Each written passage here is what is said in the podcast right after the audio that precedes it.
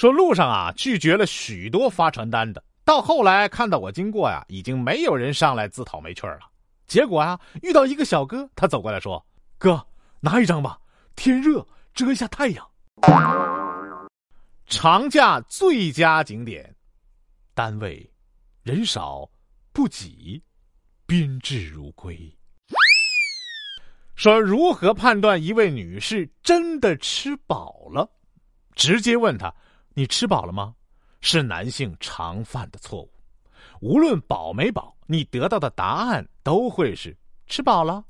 正确的做法是暗中观察他有没有补口红。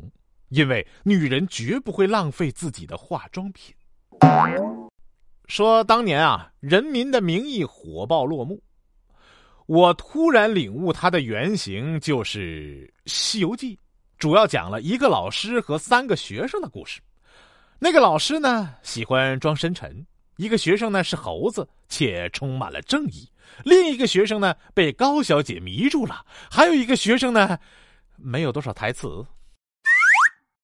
说六岁的表妹给我讲《冰雪奇缘》，哎呀，就是她和她姐姐都会魔法，那歌可好听了。